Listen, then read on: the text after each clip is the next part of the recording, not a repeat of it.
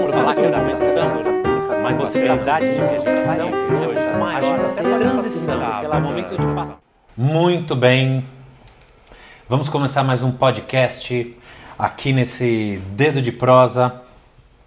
Podcast que fala sobre educação, infância, é, família, ser pai, ser mãe, ser gente que cuida de crianças. Crianças e crianças.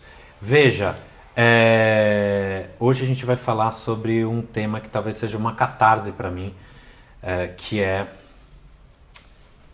ser pai ou ter um filho na condição de professor, professora. É, um, certa vez em algum podcast, em algum vídeo, eu falei sobre a esquizofrenia que está presente nessa relação. Esquizofrenia porque hora a gente não sabe se está sendo mais pai, hora a gente não sabe se está sendo... Pai eu, eu, vou usar aqui porque eu estou falando de mim, uhum. tá? É, mas pai a gente não sabe se está sendo professor. Professor também vou usar porque eu estou falando de mim. Mas professor, professora, mãe, pai, gente que cuida de criança sendo educador e educadora. É, então a gente vai discutir um pouco isso. Temos aqui a experiência do Léo também, que é filho de uma professora. É, e. Ju? Não. não. Marcelo também não. É, mas esse é o tema da nossa discussão hoje. É, eu sou Marcelo Cunha Bueno, educador e pai esquizofrênico, certo? Hum. Já me peguei várias vezes falando com o Henrique é, meio em tom professoral, sabe? Assim, uhum. Principalmente quando eu vou contextualizar coisas. Eu acho que isso é o mais irritante. E eu só fico pensando assim, puta, o cara vai ficar adulto e ele vai se irritar de lembrar das coisas. Lá o meu pai falava, e quando ele falava, ele torcia o, a sobrancelha. Eu nem sei se eu falo, faço isso uhum. exatamente. Mas esse tom professoral que sempre procura contextualizar as coisas, talvez seja o que mais me incomode nessa esquizofrenia de ser pai e professor. Porque, às vezes, porque assim, o, o pai, eu, eu, fico pensando, se eu fosse só pai, hum, esse só entre muitas aspas, talvez eu falasse para ele, é, precisa fazer, ponto, acabou. Uhum. Mas como eu sou professor também, eu vou contextualizar historicamente, socialmente a parada, vou falar para ele das consequências, vou dar a devolutiva para ele, eu vou querer saber da narrativa dele. Se bobear, eu até faço uma prova. Mas é. Mas. É, enfim, é, é isso que eu faço. E eu fico pensando que. Coitado dele, às vezes. A, a minha mãe e a minha sogra sempre falam isso pra mim, assim. Ai, como vocês são chatos. Eu e a Gabi. A Gabi não é professora, mas ela é casada com. Puta, coitada da gente que tá do meu redor, né? Não, e ela vive dentro da escola também. E ela vive dentro da escola também, né? Então. É, eu acho que essa coisa, essa coisa da. Não, a minha sogra e minha, e minha mãe sempre falam: vocês são muito chatos, vocês. É, deixa ele fazer não sei o quê, fecha os olhos para não sei o quê e tal. Mas é que a gente tem um compromisso muito grande com educação, uhum. sabe? Assim, não, não dá para abrir, abrir mão disso. Faz parte da, da pô, é, é a minha essência, é o que eu carrego em mim, entendeu? Então, é, Filho, se um dia você escutar isso, assim, entenda que papai tentava fazer o melhor, tá? Como as coisas, os registros na internet ficam para sempre. Pois é. Meu filho vai ter. É capaz que o sopa de pai não perdure, mas. É, é, porque afinal de contas é papel. E o sopa de pai não perdure e uh, isso, esse registro uh, de áudio perdure. Então, filho, desculpa, papai estava tentando fazer o melhor eu não estava dando uma de Piaget, que, uhum. vocês sabem, tem um cara chamado Piaget, que a, a, o pessoal da educação adora bastante, é um cara que é o pai do, do, do, construtivismo, do famoso construtivismo. Um dia falarei sobre as linhas pedagógicas, não agora. Mas ele, é, toda a teoria dele, quer dizer, grande parte da teoria dele foi escrita na experiência de pai dele, ou seja, ele provocava experiências de educação nas crianças e registrava e criou uma concepção de educação a partir da experiência de pai. É, eu não faço o que o Piaget fazia, porque o Piaget experimentava coisas no, em termos da experiência, não da experiência de vida, mas da experiência do fazer. Do experimento. Do, do experimento, exatamente. Você só coloca em prática. Eu só. Não, eu não sou construtivista, não sou construtivista. Não, como eu não fiz. construtivista. Tô falando, você coloca em prática já o que você acredita. Ah, sim, eu já vou direto ao É, assunto. você não tá experimentando, você tá Exatamente. só- E eu insisto no erro e tal, não, modifico. Léo, quer falar? Eu, é, o, o que pra mim sempre pegou muito, assim, que você falou agora, por exemplo, bastante da relação dentro de casa, do Henrique te vendo, de você se pegando, se por- comportando como educador dentro de casa, nesse momento que seria mais parental. Mas o que sempre foi o caso na, na minha infância, acho que até porque é, era sempre de uma escola para outra, acabei mudando muito de escola tal, e minha mãe teve tinha muitos empregos, então ficava a a relação era mais invertida, era dentro de casa, é, dentro, não era dentro de casa, era dentro da escola existia minha mãe. Sabe, era isso. Então, sempre foi uma relação meio tensa, assim, meus colegas tinham aula com ela, sabiam que era minha mãe, sempre rolava uma, uma coisa, assim, sabe? Tinha uma coisa no ar, como se fosse uma tensão muito forte entre eu e ela em sala de aula, assim. Ela Era já uma- foi sua professora? já, foi minha professora durante um ano para uma matéria de projeto pessoal, que era para desenvolver algum projeto pessoal. Só que, então era uma matéria, não era uma obrigatória, digamos assim, história, geografia e tal. Então não tinha uma carga horária muito grande, mas aquilo era suficiente para aquela tensão ficar viva, sabe? Tipo, era tudo era culpa minha, tudo eu que tava sistematizando a confusão, era sempre assim, porque ela queria, acho que, compensar o fato de ser filho e estar dentro de sala de aula, sabe? Aham. Ela queria mostrar que não existia preferência, mas ela fazia uma contra-preferência. Ou esse de repente. essa de repente foi sempre minha visão. Não sei também, mas eu sentia isso. Pai e mãe nunca acertam, É. mas essa que é real, no fim das não contas. tem jeito. Mas é isso, a minha relação sempre foi mais dentro da escola, assim, de, de, do- com os meus colegas, com os outros professores que eram colegas da minha mãe, com.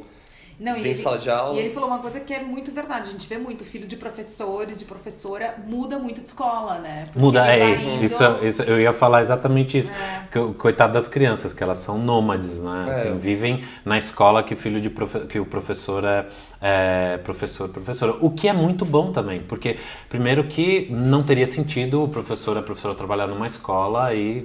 é, isso- às vezes faz sentido, né? Às vezes o professor. A gente precisa aceitar alguns empregos, por mais que a gente não concorde, porque a vida é movida também por, por grana. Então, eu já conheço alguns professores que trabalham em uma determinada escola, mas têm filhos e filhas em outra. Mas é muito bom. Eu acho que é um privilégio estudar na escola. Eu, por exemplo, minha mãe é filha de profe... minha mãe é filha de professor, não. Eu sou filho de professora também. E eu nunca estudei na escola que minha mãe eh, trabalhava. Minha mãe trabalhou na mesma escola a vida inteira. E eu, e que foi a escola. Mas veja, eu nunca estudei na escola dela. Ela trabalhava, mas o meu primeiro emprego como professor foi lá. Eu me formei praticamente nessa escola. Desde os 15 anos trabalhava lá. Trabalhei lá. E, ah, eh, mas a minha mãe me levava. eh, eu estudava numa escola de freiras. eh, religiosa, totalmente oposta à escola que minha mãe trabalhava. Eu estudava de manhã, e ela ia me buscar, eu almoçava com ela na rua e à tarde eu ia para a escola que ela trabalhava, eu ficava na secretaria da escola. Exato. E ficava lá o dia inteiro. Mas Exato. nunca atazanava, cara. Era um negócio assim. Se, e, e de boa. Tá- tá- E eu eles não- deviam adorar a sua mãe, né? Pra aceitar, tipo, a criança. eles deviam adorar, né? Falar, puta, lá vem ela com esse moleque aí. mano. Não, deviam adorar, né? É, mas eu acho que eu era bonzinho. Mas é. Então, não tem jeito, entendeu? Tá no sangue a educação. Eu nunca saí de dentro de uma escola. É o lugar que eu mais ocupei. Já até preciso respirar um pouco. Que eu mais vivi a vida toda. E.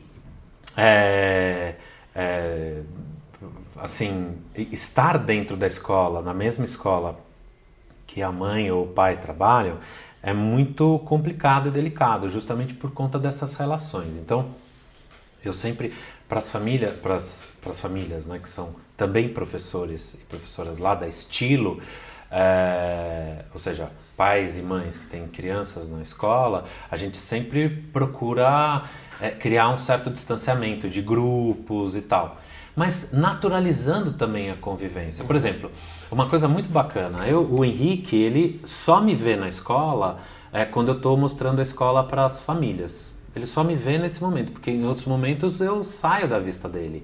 Eu quero que ele tenha o espaço lá. Eu nunca deixei, mas isso também é dele, mas eu nunca deixaria ele usar a minha Posição. a minha posição a favor dele. Nunca. Teve uma vez que ele veio contar pra mim, o fulano não sei o que, riscou a... pa-" Eu falei, o que, que você tá falando comigo isso? Eu não quero que você fale comigo isso. Você tem professor na sala de aula. Você não vai falar comigo. E eu não quero saber nunca que isso aconteceu. Eu tenho que ser radical também.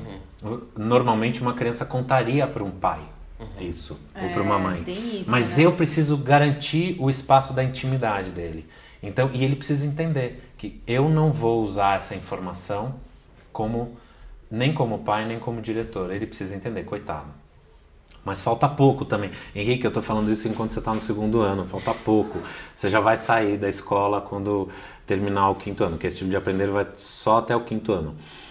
É, Eu acho uma, essa, isso que você, é, essa questão que você tocou é bem importante assim para quem tem filho em escola e é professor dentro da escola ou professora dentro da escola, é, porque as crianças, esse espaço da escola é um espaço muito particular deles, né? Aquele negócio que você fala, quando a gente fala, ah, eu perguntei como foi, é sempre assim, legal, não quer contar, não quer contar porque aquele, esse é meu espaço, aqui é tudo meu e assim, não entre. Só que o, o pai nesse lugar e a mãe nesse lugar entra, né? Entra. E aí é difícil mesmo, É. né? Não é sempre. Tem momentos, né? Você vê, é, ele, ele vê, não tem jeito. De vez em quando ele vê você Sim. passando e apresentando a escola. E, e eu deixo bem. é, Ele, ele vê e não tem uma vez que ele, que, ele, que ele me veja e ele não venha me dar um abraço. Eu acho isso gostoso Natural e um privilégio. É. Não dá pra gente robotizar a relação, mas tudo que envolve o cotidiano dele, a não ser que ele queira me contar alguma coisa que aconteceu em termos da aprendizagem dele, é, eu, eu procuro excluir da nossa relação, porque senão a gente vira uma relação de trabalho, É. certo? É, E você acha que é, estar dentro da escola enquanto filho de alguém que trabalha lá dentro é, é benéfico ou é prejudicial? benéfico, eu acho uma, um privilégio você compartilhar o teu a tua a tua vamos dizer, a tua é que eu não gosto de usar a palavra missão, né? Mas assim, a Não, tua não, não tô perguntando pra vocês, tô perguntando para as crianças. Benéfico, Também- se for saudável a relação, se você conseguir, porque eu já vi, não lá na Estilo, mas eu já vi em outros lugares, é, as, as, as- os pais e mães, professoras, professores, usando dessa, dessa, desse cotidiano para dar uma dica para o professor da sala de aula, do filho da filha, é, usando isso para escolher as amizades que vão para casa, ou até mesmo para controlar a forma como a criança se comporta dentro da escola. Eu vi que lá na escola você estava fazendo, por exemplo, às vezes eu vejo o Henrique fazendo uma coisa que, e se eu tô passando lá, eu dou a bronca nele como diretor da escola. Entendeu? Na frente de quem quer que seja, você não tem privilégio. E eu dou a bronca porque eu estou passando e eu sou o diretor da escola. Assim, não porque eu sou o pai, filho não faz isso porque as pessoas não podem ver que o filho do diretor faz. Mas a, a gente sofre também com isso, diretor, professor, professora, porque é, num determinado momento, talvez não, o Henrique não vai viver isso, mas futuramente em outras escolas, se eu fosse trabalhasse em outras escolas, é, ele pudesse viver, que é um certo controle né, dos amigos e das amigas, ah, ele faz isso, ele só pode, ele faz isso porque o, o pai dele ou a mãe dele é diretor, o diretor é professor, tal. Então começam a falar a respeito de privilégios, por mais que não não exista, mas é, é, mas as outras famílias eu já vi muitas famílias se, se, se mobilizando para ir contra, por exemplo, a- o, o professor tinha um filho que era um espoleta mesmo, o cara era bem é, bagunça, assim, ele gostava da bagunça. E, e eu já vi grupos de famílias no WhatsApp, lógico, sempre nessa, nessa coisa horrorosa, falando que, imagina, você não consegue nem controlar o filho, como que vai controlar 20 crianças numa sala de aula? Ai. Então, fazendo esse tipo. Então, aí quem sofre são crianças e é o adulto.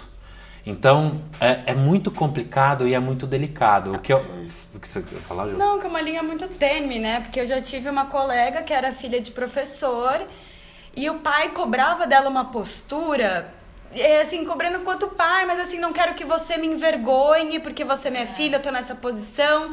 Então, assim, na aula tinha que ser o comportamento mais exemplar É. de todos, não podia parar e fazer um desenho. Porque depois ele ia ver com os professores como que a filha dele estava se comportando. Aham. Então as coisas misturavam muito, assim. É horrível, e eu lembro né? que era muito difícil pra ela, porque às vezes a nossa turma tava ali no momento de brincadeira e tal, e ela tinha que se afastar, porque se o pai dela soubesse, ia dar problema pra ela, ela ficava de castigo, e o pai ficava extremamente bravo, porque ele se sentia envergonhado da filha dele estar tendo essa postura. Aham. Você que transgrede nunca. É, né? É, aí é muito ruim. difícil. Aí é ruim tanto para a criança quanto para o adulto, porque se eu ficasse se eu ficasse preocupado do Henrique ter uma conduta específica, porque ele é filho de diretor, hum, eu ia eu ia fazer tudo menos ser diretor, menos Assim, ser pai. educá-lo de outra forma. Eu ia educá-lo de outra forma e ia ser muito diferente. O Henrique ele tem as responsabilidades dele como estudante e ele tem as responsabilidades dele como filho, como cidadão e cada coisa precisa estar no seu devido lugar.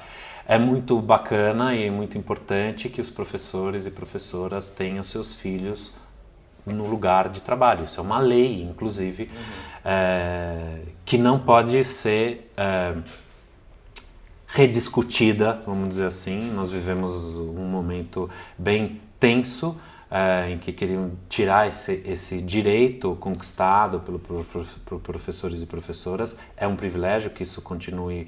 eh, um privilégio não no sentido de o privilégio de regalia, é um privilégio para a educação e é sim para a escola é, uma demonstração de que se o cara tá lá, ele escolhe estar lá e ele escolhe entregar a coisa mais importante da vida dele para o lugar de trabalho, significa que tem sentido esse currículo, tem sentido essa escolha. Então, é um privilégio em todos os sentidos. É, mas é muito complicado. É por isso que eu acho que nessa relação é, precisa ter a figura da coordenação pedagógica. O coordenador e a coordenadora pedagógicos, eles, eles são, a- são as pessoas que vão organizar as relações de professores, pais, mães, professoras tal. Eles são, vamos dizer, o vértice dessa pirâmide. Então, é o coordenador que vai e a coordenadora que colocam o papel de cada um desses, que separa as responsabilidades, que chama a atenção. Então, eu lá na escola, com as minhas coordenadoras, que são minhas parceironas de trabalho, que eu tenho grande gratidão e admiração, são pessoas que me ajudaram a construir também essa perspectiva de relação, de é, já que temos essas relações na escola, que elas se tornem melhores para crianças e adultos, certo? É, é difícil, é muito difícil, mas é uma honra e um privilégio, como eu disse. Bem como é uma honra e privilégio estar aqui com vocês no Dedo de Prosa. Tá certo? Então é isso. Obrigado por me ouvirem. Catarse feita. Vamos à luta. Filho, desculpa. possibilidade de é muito maior, até transição, aquele momento de passar.